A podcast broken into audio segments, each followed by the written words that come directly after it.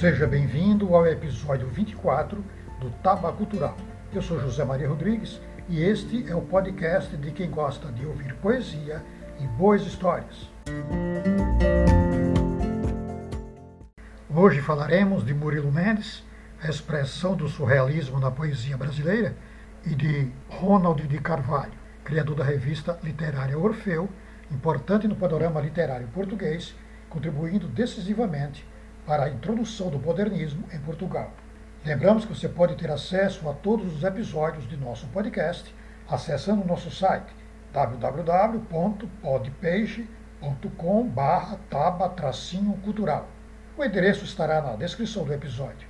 Se você gosta de nosso podcast, de nossa proposta em defesa das letras e da cultura nacional, indique a um amigo, a uma amiga, dê sua curtida no que gostar e use o comentários para suas observações e sugestões.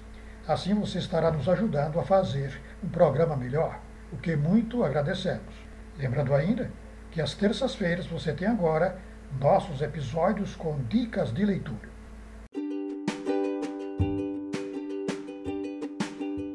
Você escreve? Nós publicamos. Envie seu original para avaliação.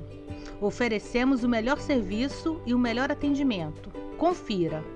Faça contato pelo e-mail taba@tabacultural.com.br. Murilo Mendes, Murilo Monteiro Mendes, nasceu em Juiz de Fora, Minas Gerais, em 13 de maio de 1901 poeta e prosador, foi expoente do surrealismo no movimento modernista brasileiro. Filho de Onofre Mendes, funcionário público, e Elisa Valentina Monteiro de Barros. No dia 20 de outubro de 1902, sua mãe morre de parto com 28 anos. Seu pai se casou em segunda núpcias com Maria José Monteiro, que passou a ser a segunda mãe de Murilo Mendes. O escritor diz em depoimento que Maria José era uma grande dama da cozinha e do salão, e resumia a ternura brasileira. Por isso, ele riscou de seu vocabulário a palavra madrasta. Ao concluir o curso ginasial, Murilo Mendes ingressou em 1916 na Escola de Farmácia de Juiz de Fora, que abandonou um ano depois. Entre 1917 e 1921, foi empregado como telegrafista, prático de farmácia, guarda-livros, funcionário de cartório e professor de francês. Mudando para o Rio de Janeiro com o irmão mais velho, trabalhou como arquivista na diretoria do Patrimônio Nacional, subordinado ao Ministério da Fazenda. No Rio de Janeiro, Murilo Mendes conheceu Ismael Neri, que passou a ser o seu grande amigo. De 1924 a 1929, o poeta continuou a buscar, sem vocação, empregos variados, como de escriturário em banco. A partir de 1920, Colaborou em jornais e revistas, ao mesmo tempo em que publicava seus livros. Casou-se em 1947 com Maria da Saudade Cortesão, filha de Jaime Cortesão, escritor e historiador português, exilado no Brasil. Viajou pela primeira vez para a Europa em 1952. Em 53, proferiu na Sorbonne palestras sobre Jorge de Lima, cuja morte ocorrera há pouco. Entre 1953 e 1955, ministrou conferências nas universidades de Bruxelas, Amsterdã e Paris sobre temas de cultura brasileira. Mudou-se para a Itália em 1957 para ensinar literatura brasileira na Universidade de Roma. Murilo Mendes publicou seu primeiro livro, Poemas, em 1930. Por ele recebeu, no mesmo ano, o Prêmio Graça Aranha. No ano seguinte, 1931, publicou o Alto Bumba Meu Poeta. Em 1932, Publicou o livro de poemas, piadas, histórias do Brasil. Mas depois achou ele que o livro destoava do conjunto de sua obra e o excluiu quando publicou suas obras completas em 1959. O volume Poesias reuniu a produção literária de Murilo Mendes entre 1925 e 1955, excluindo também O Sinal de Deus, de 1936. O volume foi publicado em 1959, pouco depois de sua ida para a Itália como professor na Universidade de Roma. Foi importante nesse período a influência de Ismael Neri, cuja morte, no ano de 1934, lhe fez voltar a um catolicismo original. No volume Tempo e Eternidade, de 1935, escrito com o poeta Jorge de Lima, Murilo fixou o catolicismo. Tendo conhecido no Brasil Maria Helena Vieira da Silva e George Bernanos, na Europa, a partir de 1952, Murilo Mendes entrou em contato com artistas e escritores novos. Destacaram-se neste momento Giuseppe Ungaretti, Alberto Magnelli e Rogério Jacob. A proposta do surrealismo originário de André Breton e atribuída ao poeta, pelo qual sua obra se sobressai na literatura brasileira, passa por estas amizades, embora existisse na base uma predisposição ao surreal antes ou além das modas e dos credos de escola. Na Itália, publicou em 1959 Siciliana, texto bilíngue, traduzido e com prefácio, de Giuseppe Ungaretti e organizada por Rogério Jacob. Como conhecimento de seu trabalho, Murilo Mendes ganhou no ano de 1972 o Prêmio Internacional de Poesia Etna Taormina. Carlos Drummond de Andrade, em crônica no Jornal do Brasil, criticou a indiferença dos artistas brasileiros diante do prêmio atribuído a Murilo Mendes, o mesmo distinguido também a Salvatore Quasimodo, Prêmio Nobel de Literatura de 1959.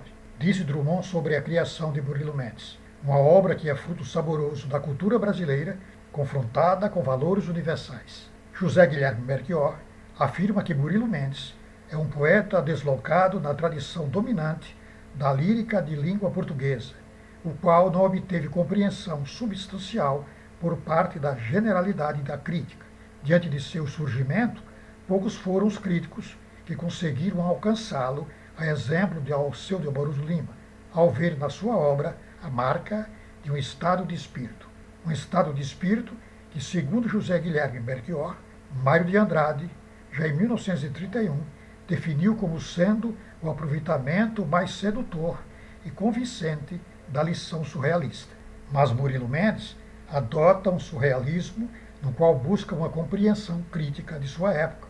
Na indignação diante do conflito armado, aponta Belchior que Murilo Mendes exerceu para nós o lirismo da denúncia humanista da guerra, frequentemente alcançando o cerne social da desgraça.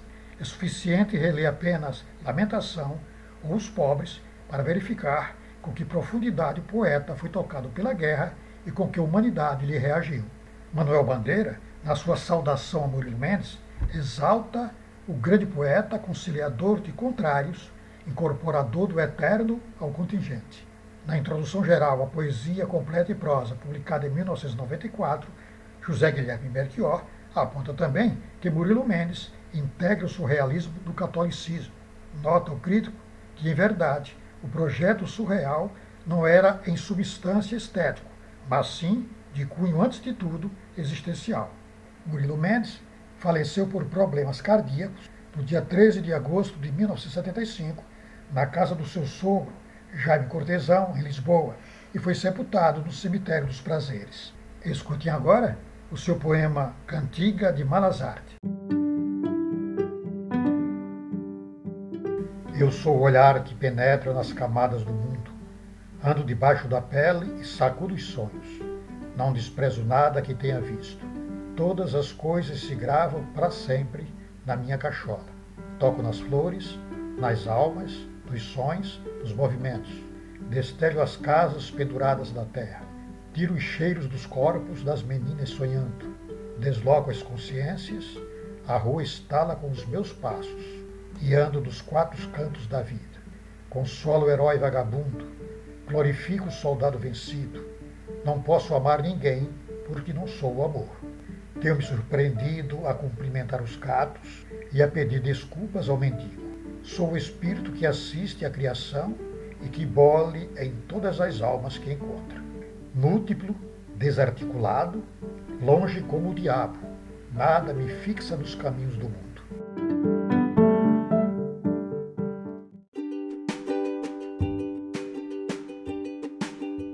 Você escreve? Nós publicamos. Envie seu original para avaliação. Oferecemos o melhor serviço e o melhor atendimento. Confira. Faça contato pelo e-mail taba@tabacultural.com.br. 16 de maio de 1893 é o dia de nascimento do escritor Ronald de Carvalho filho do engenheiro naval Arthur Augusto de Carvalho de Alice Paula de Carvalho. Concluiu o curso secundário no Colégio Naval e entrou na Faculdade Livre de Ciências Jurídicas e Sociais do Rio de Janeiro, precursora da atual Faculdade Nacional de Direito da UFRJ, fazendo bacharelado em 1912. Desde 1910, trabalhava como jornalista no Diário de Notícias, cujo diretor era Rui Barbosa. Em seguida, foi para a Europa e cursou filosofia e sociologia em Paris. Ao voltar ao Brasil, entrou para o Itamaraty. Em 1922, participou da Semana de Arte Moderna, que ocorreu, como sabemos, nos dias 13, 15 e 17 de fevereiro, no Teatro Municipal de São Paulo, e que foi o momento determinante do modernismo brasileiro. Em 1924, dirigiu a seção dos negócios políticos e diplomáticos na Europa. Durante a gestão de Félix Pacheco, esteve no México como hóspede de honra daquele governo. Em 1926, foi oficial gabinete do ministro Otávio Mangabeira. Em 1930, o seu poema Brasil foi entusiasticamente lido na Conferência Poesia Moderníssima do Brasil, apresentada pelo professor Manuel de Souza Pinto, da cadeira de Estudos Brasileiros da Faculdade de Letras de Coimbra. O estudo saiu estampado depois no Jornal do Comércio do Rio de Janeiro, no domingo 11 de janeiro de 1931. Exerceu cargos diplomáticos de relevância, servindo na Embaixada de Paris com o embaixador Souza Dantas, por dois anos, e depois em Haia, nos Países Baixos. Em seguida, retornou a Paris, de onde, em 1933, foi removido para o Rio de Janeiro. Foi secretário de Getúlio Vargas, na presidência da República, cargo que ocupava quando morreu. Em concurso realizado pelo Diário de Notícias, em 1935, foi eleito Príncipe dos Prosadores Brasileiros em substituição a Coelho Neto. Colaborou com destaque em um jornal. Também se encontra a colaboração de sua autoria na segunda série da revista Alma Nova, de 1915 a 1918, e Atlântida, de 15 a 1920. Casou com Leila Scioli de Carvalho, com quem teve quatro filhos. Ronald de Carvalho faleceu com 41 anos de idade, vítima de acidente automobilístico no Rio de Janeiro, em 15 de fevereiro de 1935. Na biblioteca de Fernando Pessoa, da Casa Fernando Pessoa, em Lisboa, existe um exemplar do livro Luz Gloriosa, poema de Ronald de Carvalho. Este exemplar foi oferecido a Fernando Pessoa pelo autor através de um secretário da Embaixada de Portugal, no Rio de Janeiro. O livro tem uma dedicatória escrita pelo punho de Ronald de Carvalho.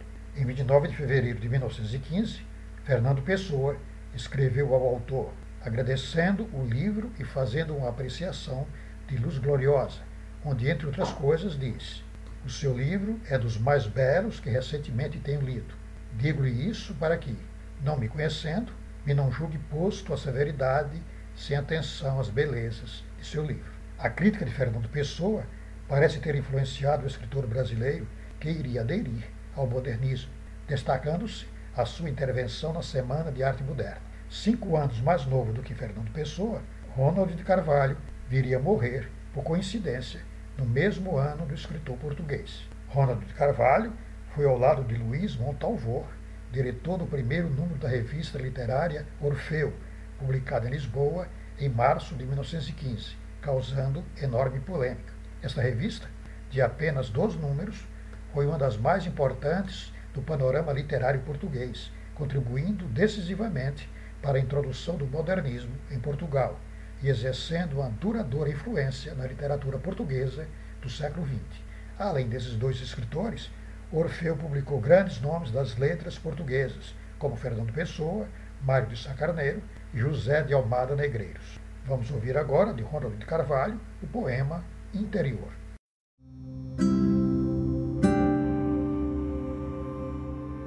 Poeta dos trópicos, tua sala de jantar é simples e modesta como um tranquilo pomar.